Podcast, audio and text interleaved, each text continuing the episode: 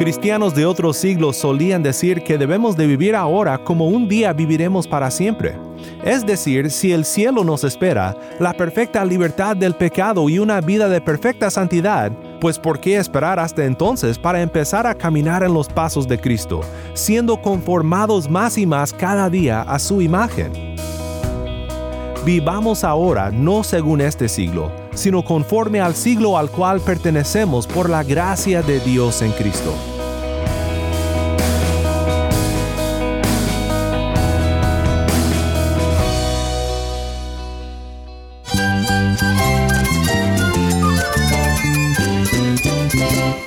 Cristo es la esperanza. Cristo es mi Señor y mi Salvador. Cristo ha transformado mi vida. Cristo es la viña. Separado de Él, nada puedes hacer. Cristo es el camino, la verdad y la vida. Jesús es mi todo. El único descanso, la única paz verdadera es con Jesucristo. Estás escuchando a El Faro de Redención, Cristo desde toda la Biblia para toda Cuba y para todo el mundo.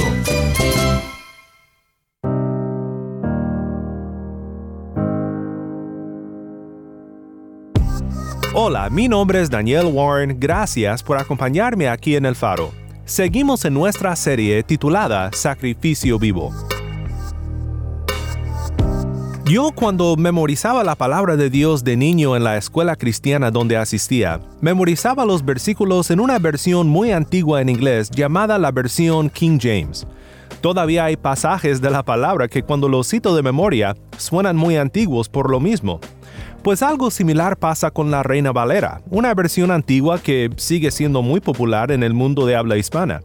Hay frases que simplemente suenan correctas cuando las citamos de la Reina Valera, aunque tal vez sin contexto suenen muy extrañas a los oídos modernos.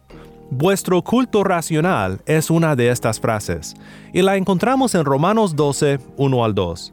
Quédate conmigo para pensar juntos en la gran importancia de esta frase para la vida cristiana.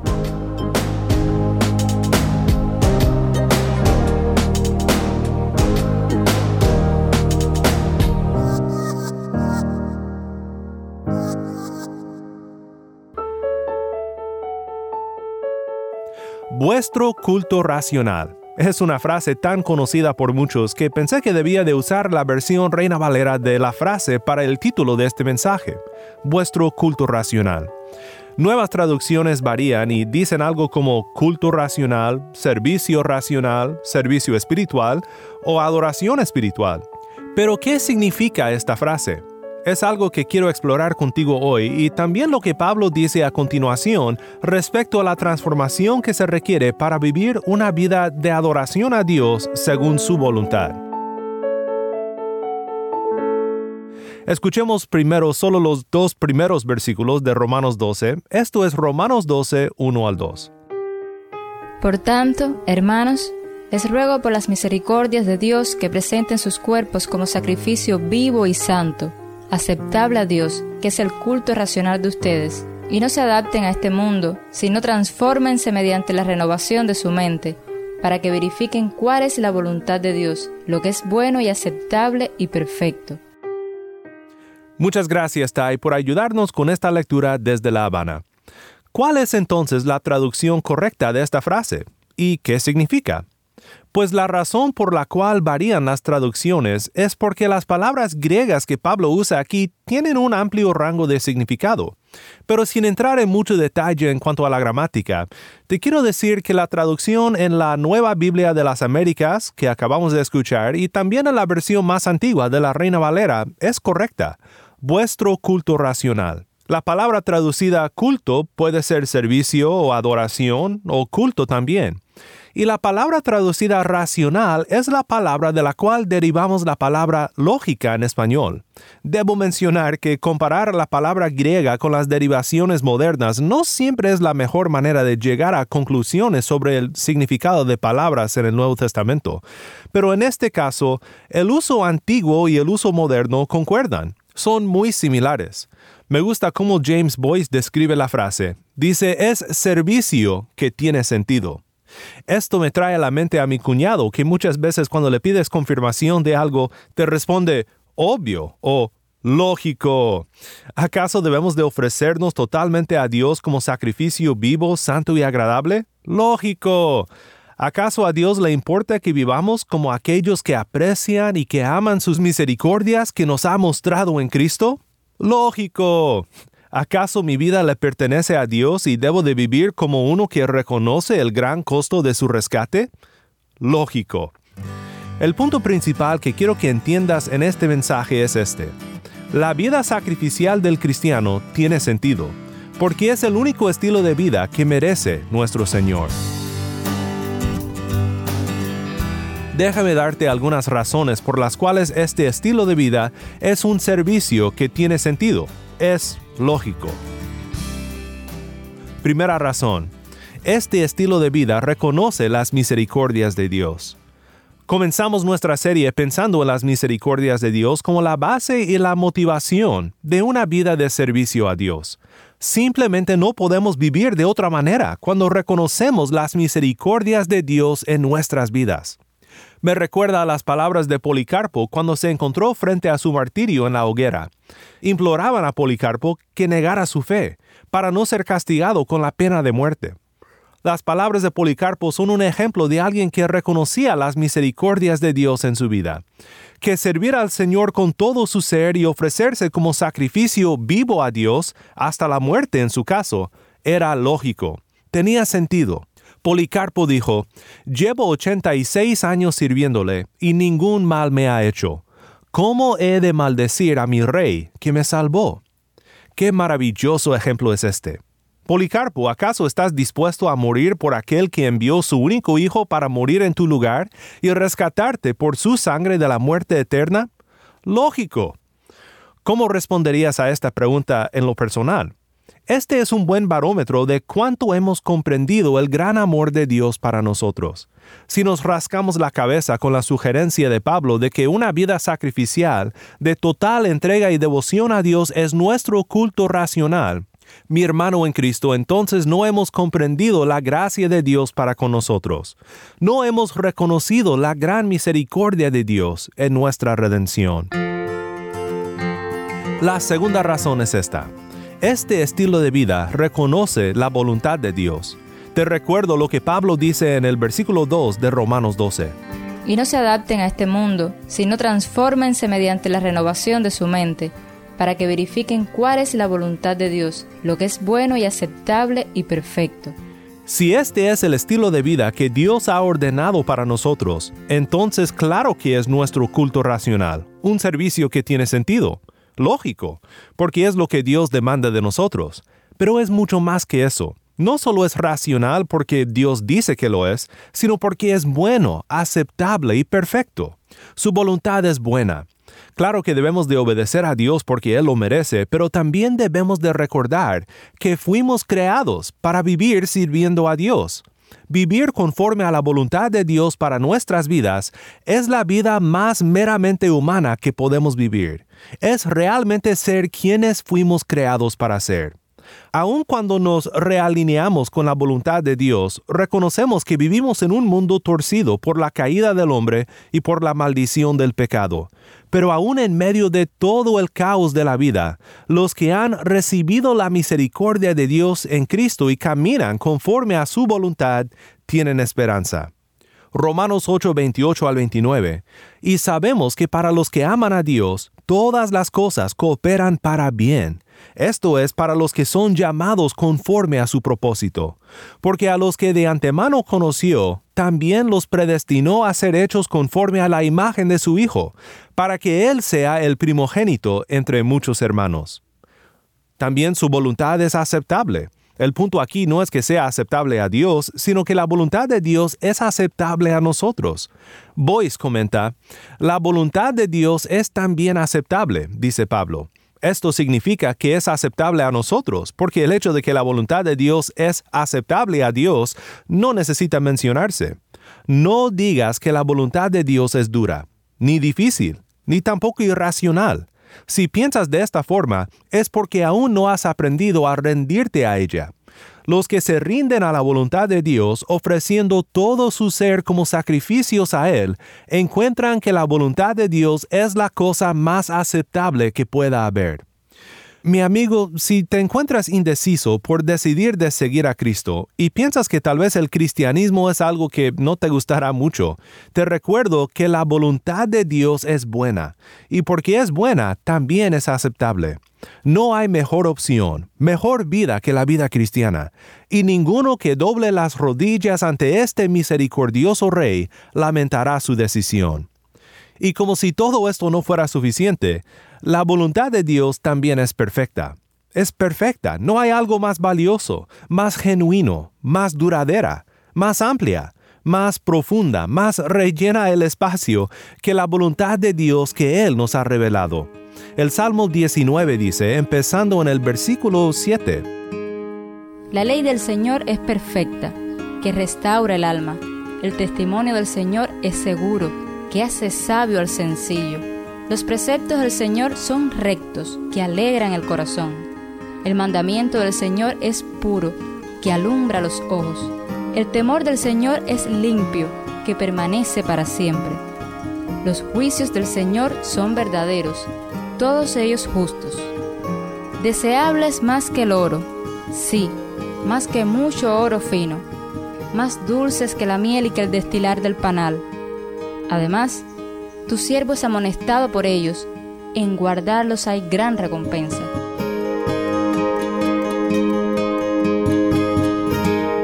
Pues esta descripción de la voluntad de Dios debe de llenarnos de confianza en emprender la vida sacrificial a la que Dios nos ha llamado. Pero ¿cómo podemos saber su voluntad? Pablo dice que requiere de una renovación interior. Y no se adapten, dice Pablo, a este mundo, sino transfórmense. Sería más apropiado al sentido original decir, y sean transformados pues esto es algo que el Espíritu de Dios hace en nuestras vidas. Sean transformados mediante la renovación de su mente, para que verifiquen cuál es la voluntad de Dios. En otro lugar, Pablo habla de esta transformación y renovación de nuestras mentes como aprender a Cristo. Hablando sobre cosas que no debemos de hacer como creyentes, en Efesios 4:20 en adelante Pablo dice, Pero ustedes no han aprendido a Cristo de esta manera. Si en verdad lo oyeron y han sido enseñados en él, conforme a la verdad que hay en Jesús, que en cuanto a la anterior manera de vivir, ustedes se despojen del viejo hombre, que se corrompe según los deseos engañosos, y que sean renovados en el espíritu de su mente, y se vistan del nuevo hombre, el cual en la semejanza de Dios ha sido creado en la justicia y santidad de la verdad la renovación que el Espíritu de Dios realiza en nuestras mentes, la transformación interior que Él lleva a cabo se realiza cuando meditamos en Cristo, cuando aprendemos de Cristo, cuando reconocemos su misericordia y su amor hacia nosotros. Te quiero recordar que este mundo siempre intenta distraernos de donde debemos de estar mirando, y es hacia Cristo nuestro Redentor. Nos presenta muchas alternativas y filosofías interesantes y supuestos salvadores que nunca pueden satisfacernos ni salvarnos. Mira a Cristo, y mientras más mires a Cristo, menos desearás mirar a otra cosa. Este es el proceso de crecer en la vida cristiana. No empieza con intentar mejorar tu comportamiento. Mira a Cristo primero, aprende a Cristo, convive con Él en su palabra, en oración, en los medios de la gracia, y esto resultará en una continua transformación de tu mente. Tercera razón, este estilo de vida concuerda con nuestro destino. Hay una palabra traducida como mundo en nuestra traducción que pienso que sería mejor traducida como lo hace la versión Reina Valera, siglo. Y no se adapten o se conformen a este mundo. Sería mejor traducir esta frase, y no se conformen a este siglo. Es más fiel al sentido original y creo que también esto abre otra frontera de este pasaje tan fundamental en cómo Pablo concibe de la vida sacrificial del creyente introduce un sentido temporal. Vivimos en este siglo, pero no según la sabiduría de este siglo. Nosotros pertenecemos al siglo venidero. Mundo es como muchas veces pensamos sobre el sistema que nos rodea, el sistema anticristo, el sistema pecaminoso, y es verdad, la palabra sí habla del mundo en este sentido. Pero Pablo aquí pone al creyente en otro plano. Somos pasajeros en este siglo, camino al siglo de gloria que viene después con la venida de Cristo. Recuerda el saludo de Pablo a los Gálatas. Dice en Gálatas 1, 3 al 5, Gracia y paz a ustedes de parte de Dios nuestro Padre y del Señor Jesucristo, que Él mismo se dio por nuestros pecados para librarnos de este presente siglo malo, conforme a la voluntad de nuestro Dios y Padre, a quien sea la gloria por los siglos de los siglos. Amén. Hace un momento mencionamos a Policarpo, el gran mártir de la iglesia postapostólica. Él y muchos otros fueron un gran ejemplo de personas que manifestaron este estilo de vida, que contaban su estancia en este siglo como algo temporal y que reconocían que pertenecían al siglo venidero. Vemos a muchos más ejemplos de este estilo de vida en Hebreos capítulo 11, empezando en el versículo 33. ¿Y qué más diré? Pues el tiempo me faltaría para contar de Gedeón, Barak, Sansón, Jefté, David, Samuel y los profetas, quienes por la fe conquistaron reinos, hicieron justicia, obtuvieron promesas, cerraron bocas de leones, apagaron la violencia del fuego, escaparon del filo de la espada. Siendo débiles, fueron ellos fuertes, se hicieron poderosos en la guerra, pusieron en fuga ejércitos extranjeros las mujeres recibieron a sus muertos mediante la resurrección. Otros fueron torturados, no aceptando su liberación a fin de obtener una mejor resurrección. Otros experimentaron insultos y azotes y hasta cadenas y prisiones. Fueron apedreados, aserrados, tentados, muertos a espada. Anduvieron de aquí para allá cubiertos con pieles de ovejas y de cabras, destituidos, afligidos, maltratados, errantes por desiertos y montañas, por cuevas y cavernas de la tierra, y todos estos, habiendo obtenido aprobación por su fe, no recibieron la promesa, porque Dios había provisto algo mejor para nosotros, a fin de que ellos no fueran hechos perfectos sin nosotros. Todas estas personas, si les preguntaras, ¿vale la pena vivir y morir para aquel que murió para que vivieras? Cada uno respondería, lógico. Cristianos de otros siglos solían decir que debemos de vivir ahora como un día viviremos para siempre. Es decir, si el cielo nos espera, la perfecta libertad del pecado y una vida de perfecta santidad, pues ¿por qué esperar hasta entonces para empezar a caminar en los pasos de Cristo, siendo conformados más y más cada día a su imagen? Vivamos ahora no según este siglo, sino conforme al siglo al cual pertenecemos por la gracia de Dios en Cristo. Mi hermano en Cristo, te quiero rogar que consideres tu manera de vivir. Como siempre te recuerdo, no te estoy diciendo que te enfoques en tus acciones, ni en tu comportamiento primero. No, considera a Cristo quien dio su vida por ti Considera a Dios Padre, quien por su gran amor envió a su Hijo unigénito, no para condenarte, sino para rescatarte por fe en Él. Considera la obra del Espíritu Santo en tu vida, dándote entendimiento y discernimiento para verificar la voluntad de Dios revelada en su palabra. ¿Tu vida, tu servicio tiene sentido? ¿Estás viviendo conforme a las misericordias de Dios que has recibido por la fe? Te quiero animar por la milésima vez en este mensaje a que mires a Cristo. Aprende a Cristo y deja de conformarte según el sentido del mundo. Sé transformado en el hombre interior y crece en la gracia que es nuestra en Cristo Jesús.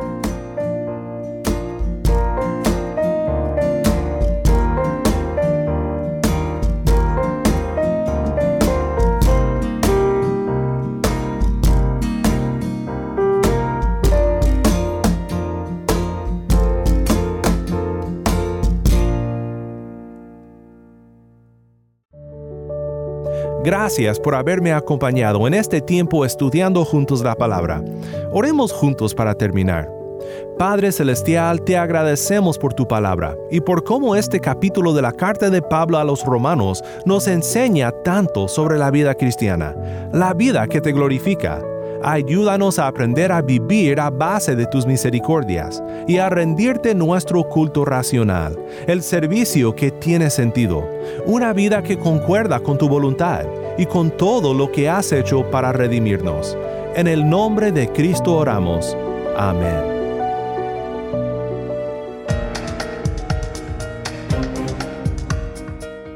Si estás en sintonía fuera de Cuba y deseas seguir escuchando contenido cubano como este, ora por nosotros y considera unirte con nosotros financieramente para seguir proveyendo este espacio para la voz del pueblo de Dios en Cuba.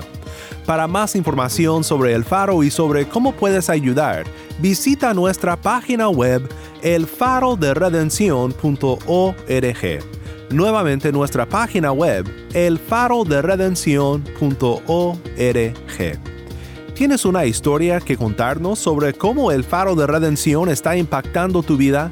Mándanos un correo electrónico a ministerio arroba elfaroderedención.org ministerio arroba elfaroderedención.org o si te es más fácil puedes enviarnos un mensaje en WhatsApp. Nuestro número es 1-786-373-4880. Nuevamente nuestro número de WhatsApp 1-786-373-4880. Y no olvides buscar el perfil del Faro de Redención en Facebook, Instagram y Twitter, donde encontrarás diariamente más recursos para animarte en tu fe.